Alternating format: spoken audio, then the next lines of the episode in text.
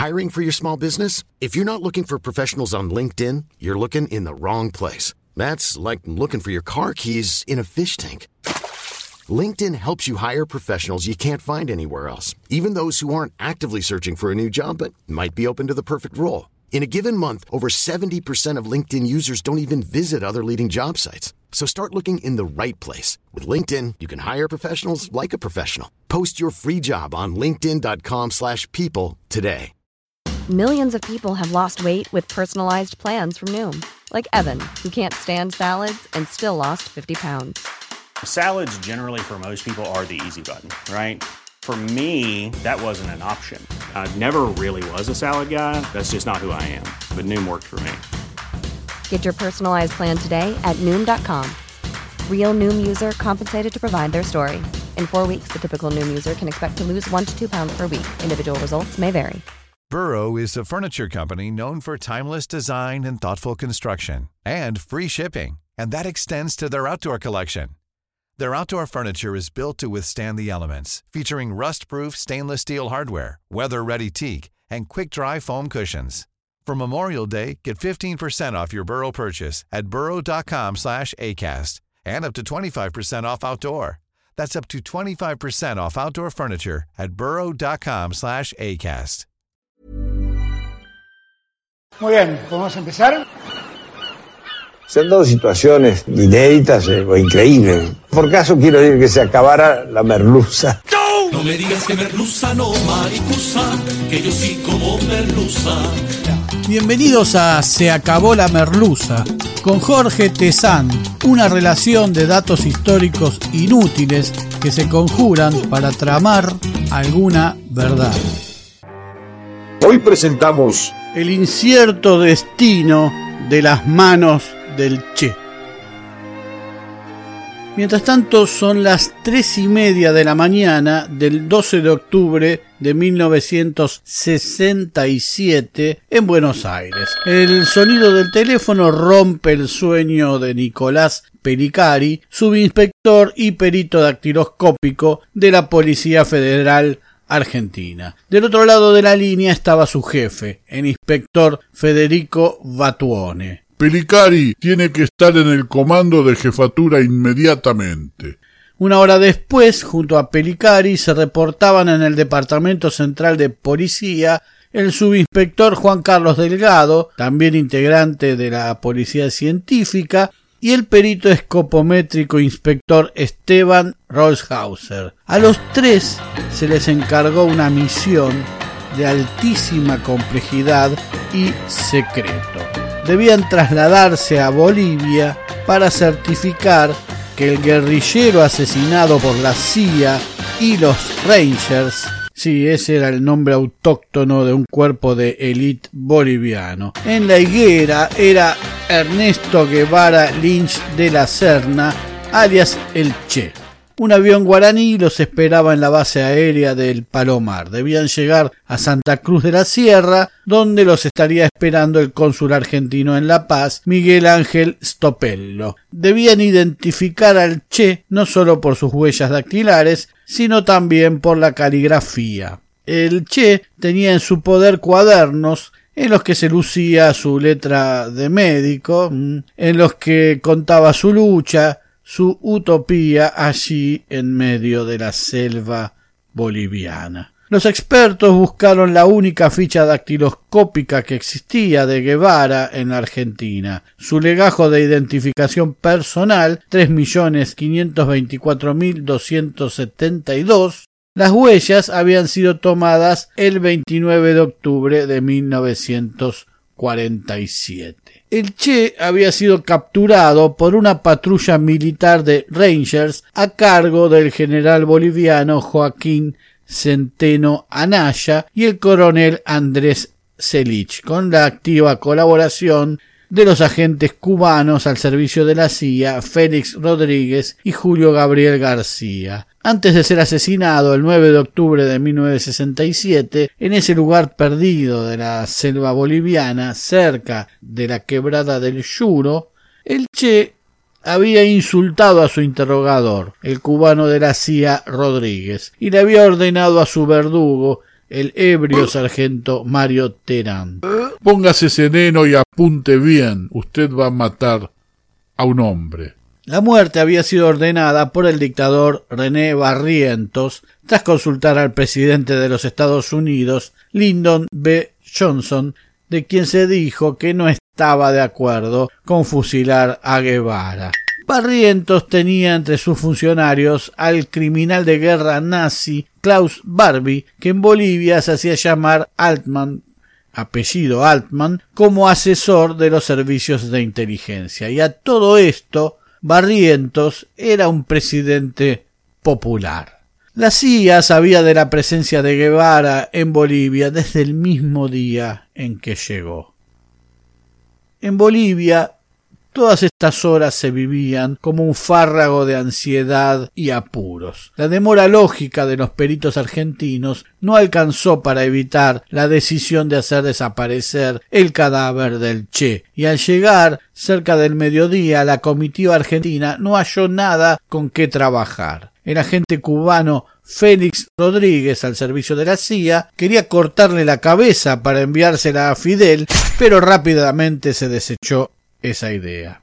El hermano del Che, por su parte, Roberto Guevara, había intentado reconocer el cuerpo, pero no le fue permitido acercarse. La familia Guevara, por lo tanto, no admitió que ese cadáver fuera el del Che. El mayor boliviano Quintanilla, aquel que luego tuvo un final estremecedor en Alemania, que contamos en el capítulo 3 de la Merluza, le había tomado las huellas dactilares y había elaborado dos máscaras mortuorias. Dos médicos llevaron a cabo un protocolo de autopsia en el que determinaron que la muerte se había producido por el ingreso de nueve balazos, pero no extendieron certificado de defunción alguno. En la madrugada del día 11 de octubre el cadáver apestaba. Las mezclas de distintos medicamentos que el Che realizaba para improvisar algún remedio para su asma, era médico, habían acelerado su descomposición, de modo que decidieron cortar las manos del cadáver. Operación realizada por el médico Baptista con precisión de cirujano, dicen unos, y precariamente, dicen otros. Guardaron las manos en formol y pusieron las mascarillas a resguardo. El resto del cuerpo del Che fue subido a una pick-up y conducido junto a la pista de Valle Grande, donde el ranger Andrés Selich lo enterró junto a otros tres cuerpos, aunque se ordenó decir al mundo que el Che había sido incinerado y sus cenizas dispersadas en la selva boliviana. Esta versión es la que el general Juan José Torres, que luego fuera presidente de Bolivia en 1971, le dio al recién llegado equipo argentino de expertos que entonces creen que sin el cuerpo del Che no habrá manera de identificarlo. Torres, que por su sesgo izquierdista fue llamado por Rodolfo Walsh el general proletario, fue asesinado en Buenos Aires en 1976 por un grupo de tareas como un gesto amistoso de Videla hacia su par Hugo Banzer. Los peritos argentinos al suponer que nada tenían para hacer, regresan a La Paz el 13 de octubre y se ponen a disposición de la Embajada Argentina. Allí quedan a las órdenes del agregado naval un tal Meyer.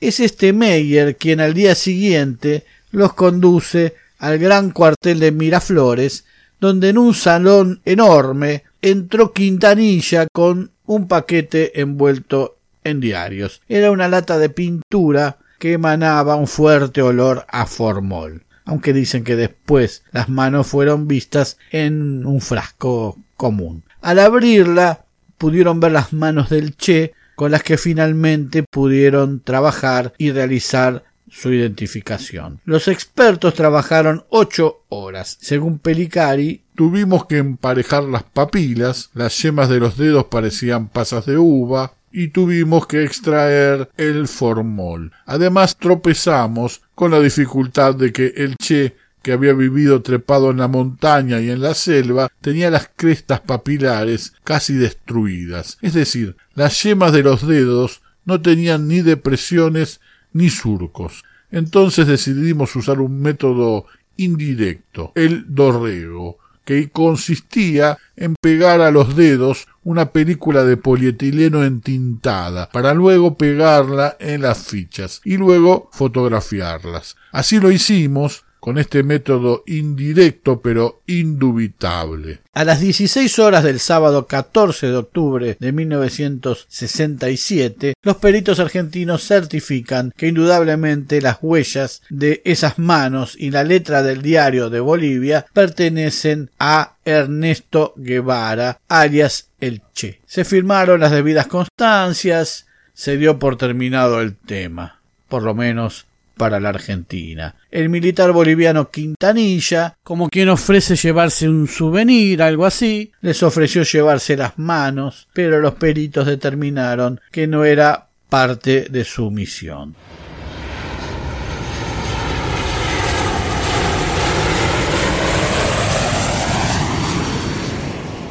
De regreso fueron recibidos por el dictador Onganía, a quien le extendieron un informe exhaustivo. El gobierno argentino no informó nada sobre la cuestión y oficialmente no existió este tema. Tras la identificación, las manos pierden protagonismo a favor de la congoja de unos y la alegría de otros. Las manos ya no son noticia, sino la muerte del Che. Entre 1967 y 1969, las manos estuvieron en su frasco escondidas en la casa del ministro del Interior boliviano, Antonio Arguedas Mendieta. Arguedas había sido comunista en su juventud y llegó a las Fuerzas Armadas porque era un especialista en comunicaciones, aun sin ser un militar de carrera. Por eso empezó en la Fuerza Aérea y después se hizo amigo del dictador Barrientos porque escalaban montañas juntos. Dos años después del asesinato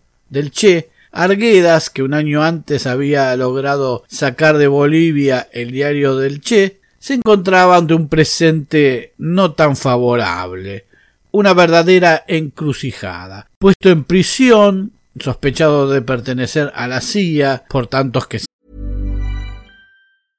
Ready to pop the question? The jewelers at BlueNile.com have got sparkle down to a science with beautiful lab grown diamonds worthy of your most brilliant moments. Their lab grown diamonds are independently graded and guaranteed identical to natural diamonds, and they're ready to ship to your door. Go to Bluenile.com and use promo code LISTEN to get $50 off your purchase of $500 or more. That's code LISTEN at Bluenile.com for $50 off. Bluenile.com code LISTEN. Burrow's furniture is built for the way you live. From ensuring easy assembly and disassembly to honoring highly requested new colors for their award winning seating, they always have their customers in mind. Their modular seating is made out of durable materials to last and grow with you. And with Burrow, you always get fast, free shipping. Get up to 60% off during Burrow's Memorial Day sale at burrow.com slash ACAST. That's burrow.com slash ACAST. burrow.com slash ACAST.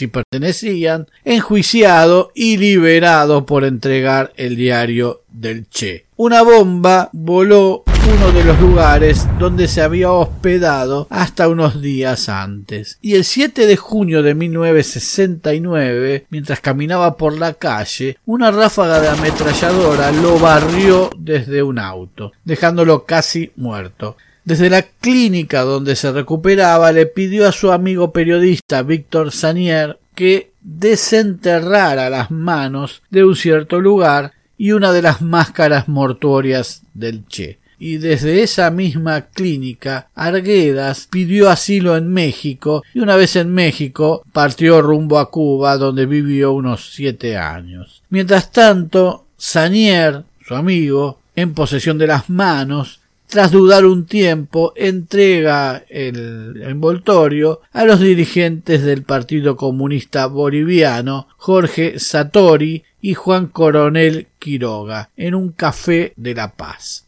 Las manos quedaron en la casa de Satori durante meses, hasta que decidieron que Coronel era el indicado para llevarlas a Moscú porque el bloqueo a Cuba haría imposible el viaje directo a La Habana.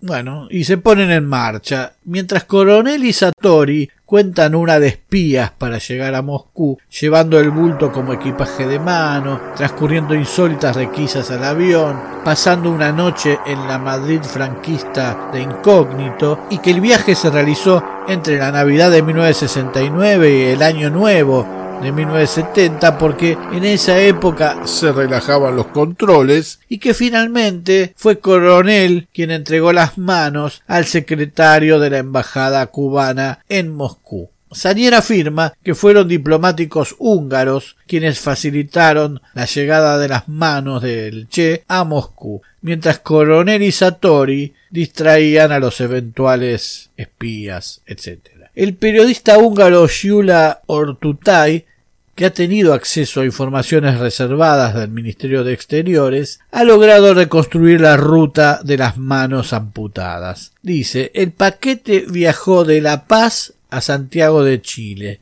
de allí a Montevideo. Ahí las manos del Che pasaron la noche en la caja fuerte de la embajada húngara. Pasaron por Buenos Aires, París y Budapest, siempre bajo la custodia de dos correos con inmunidad diplomática, explica. Luego el envoltorio siguió hasta Moscú y su destino final, Cuba.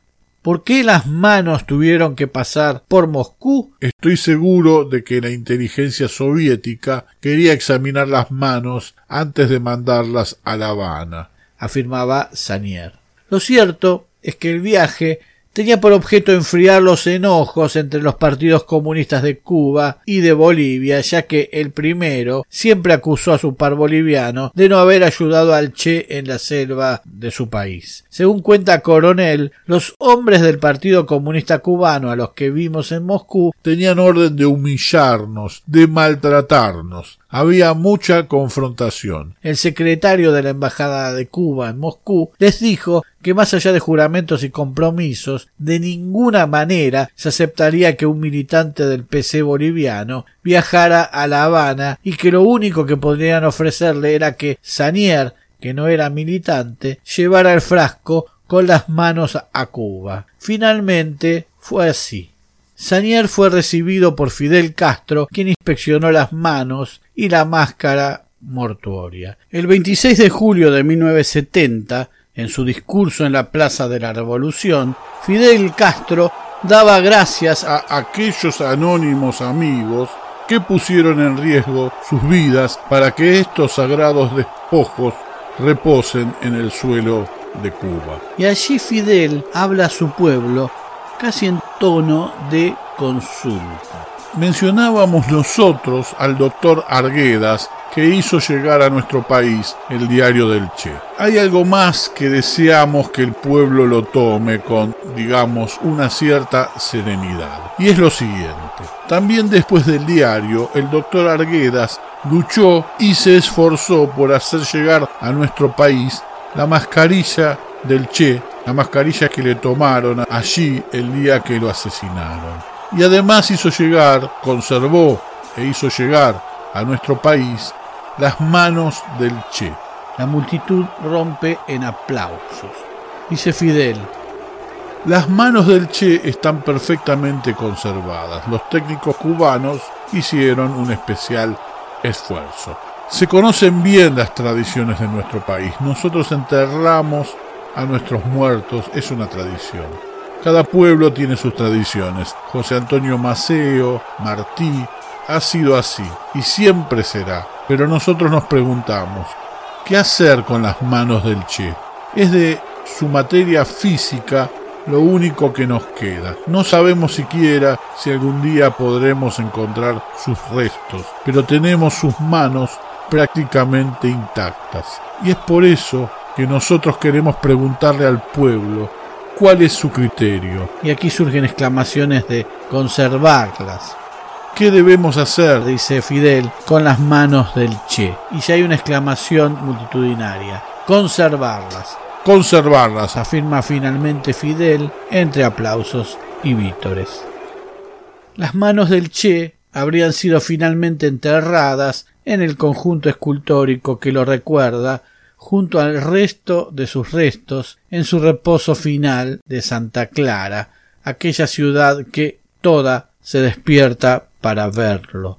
Hay quienes dicen que el Che, que había nacido en Rosario el 14 de junio de 1928, médico, revolucionario, cubano por opción, porque no se es cubano, chileno o argentino o boliviano, sino latinoamericano, que quería combatir al imperialismo donde quiera que se encuentre, que se había enrolado en la lucha junto a su amigo Fidel para acabar con Batista y su sucia dictadura, que quería volver y traer su lucha a la Argentina, aún respira en cada latinoamericano que escupa sobre el capitalismo e invoque su nombre. Y nosotros creemos eso. Porque como dijo Neruda, le cortaron las manos y aún golpea con ellas, y diría yo, hasta con los muñones. Se acabó la merluza.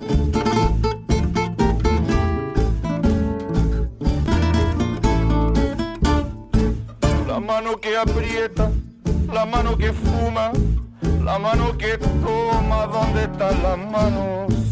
El ritmo podrido y la rabia que mueve al mundo indecente, ¿dónde están las manos? La ayuda que asusta, el Estado reprime, todo se criminaliza, todo viene del norte y miles de mols silencian las dudas, asegurando el éxito de los superhéroes. Por eso es que con tus manos podés ahorcar un pichón, podés también levantarlo, soplarle el culo y ser Dios. Fíjate bien, no seas otario, la mano es para dar pelea o alcanzarle la pelea al cura o a tu patrón. La mano en la lata, la mano en el sueldo, la mano que aplasta con balas el reclamo, la mano se viene recontra jodida con gobiernos progres y gobiernos fachos, la mano dura contra los que luchan y la mano firme de los que luchamos contra los discursos, contra las caretas, porque sus negocios nos mandan al tacho. Muy pronto nuevos capítulos de Se acabó la merluza. Se acabó la merluza es idea, redacción, recopilación y hace lo que puede Jorge Tezán. Muchas gracias.